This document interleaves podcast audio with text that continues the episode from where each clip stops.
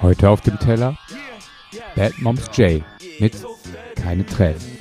Und heute hört ihr, warum dieser Song doch etwas mehr als gedacht mit Advent zu tun hat und warum Umkehren nach einem Fehler gar nicht so schlecht ist.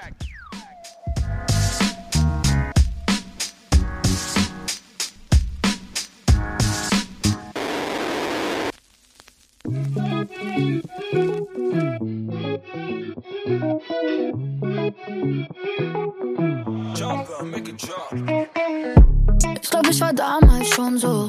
Ich mache sie fragen, wieso. Heute ohne BH auf die Shows. Sag auch Hurensohn im Radio.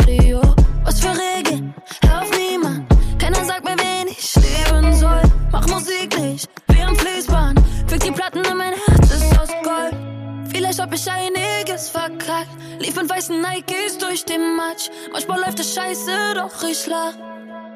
Keine Tränen, hätte ich gar nichts falsch gemacht, würde ich heute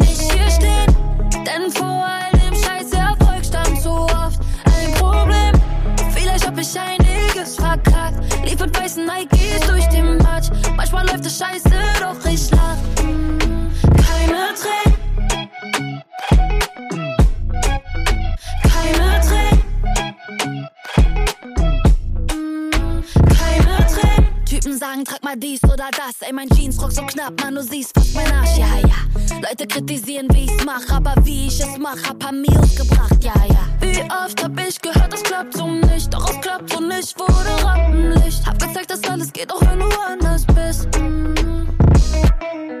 Vielleicht hab ich einiges verkackt. Lief in weißen Nikes durch den Matsch. Manchmal läuft es scheiße, doch ich lach. Keine Tränen, hätte ich gemacht, würde ich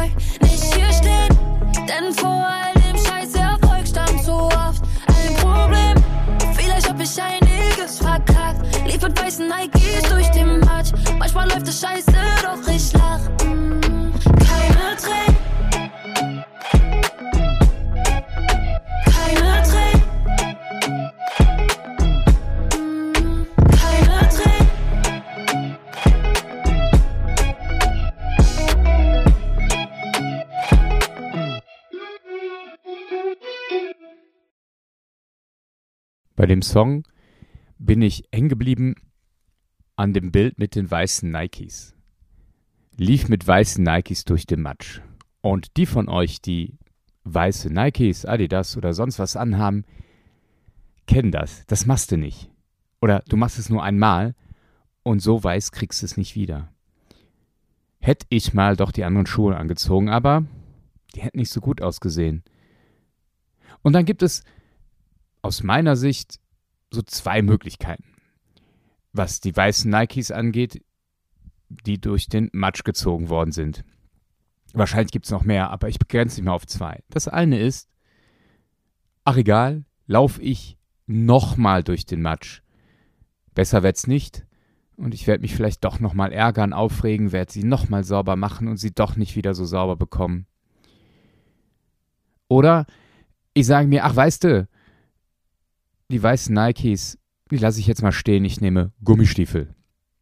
Sieht zwar nicht so toll aus, aber meine weißen Nikes bleiben weiß. Ich finde es völlig okay und richtig, wenn ich Fehler mache. Ich finde es auch völlig normal und ähm, vielleicht auch entspannt, wenn andere Fehler machen. Natürlich hat es Konsequenzen, sowohl für mich selber, weil ich muss mit diesem Fehler umgehen gehen lernen. Ich äh, muss vielleicht die Konsequenzen des Fehlers ausbügeln, bearbeiten, besprechen und so weiter und so fort. Und äh, natürlich macht das Aushalten von Fehlern, die andere gemacht haben und womit ich in Berührung komme, natürlich auch einiges aus. Nur, und da, da stimme ich Band J voll zu, im Prinzip so, wie sie es so wie sie es sagt, ähm, nämlich, dass wenn sie nichts falsch gemacht hätte, würde sie heute nicht hier stehen. Und das klingt so bei mir so voll positiv an, äh, nicht wegen der Fehler, das, darum geht es auch gar nicht, sondern pass mal auf, Fehler sind dazu da, daraus zu lernen, indem ich auch gucke, was ist da falsch gelaufen. Indem ich auch gucke, wo muss ich auch umkehren, wenn es Fehler sind, die auf meine Handlungsweisen, auf meine Art und Weise, Sachen anzugehen, entstehen. Das heißt, jedes Mal muss ich mich selbst reflektieren und daraus die nächsten Schritte zu erlernen. Nur dann, nur dann machen Fehler Sinn, finde ich. Wenn ich dann für mich sagen kann, ich habe einen Fehler gemacht und das ist Schritt Nummer eins. Ich habe einen Fehler gemacht. Das war falsch und ich gehe offen damit um. Ich tue nicht so, als wäre ich perfekt. Und ich lüge auch nicht.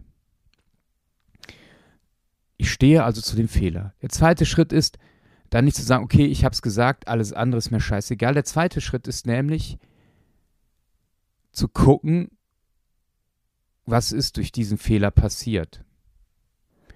Was ist dadurch passiert, dass ich den einen Menschen ignoriert habe? Was ist dadurch passiert, dass ich einmal mal nur egoistisch drauf war? Was ist passiert, aus dem Moment, wo ich vielleicht über Rot gegangen bin. Und da Schritt für Schritt durchgehen und äh, nicht die Sachen gerade biegen, aber anzugehen, da wo Leid entstanden ist, durch mein Handeln zu gucken, wie kann ich das gut machen. Und der dritte Schritt ist, finde ich, äh, zu sagen im letzten, ich mache den Scheiß nicht nochmal. Ich äh, mache den gleichen Fehler nicht nochmal. Ich werde andere Fehler machen, aber den gleichen nicht nochmal. Das ist der Schritt der Umkehr. Zu sagen, der Weg, der mich dahin geführt hat, der passt so nicht. Ist eine Sackgasse oder ist eben ein Schlammloch, was auch immer. Also mache ich mich auf, muss noch mal ein Stück zurück, laufe dann nicht durch die Matschpfütze, sondern außen drumherum, ist wieder ein Weg länger. Aber das meint Umkehr.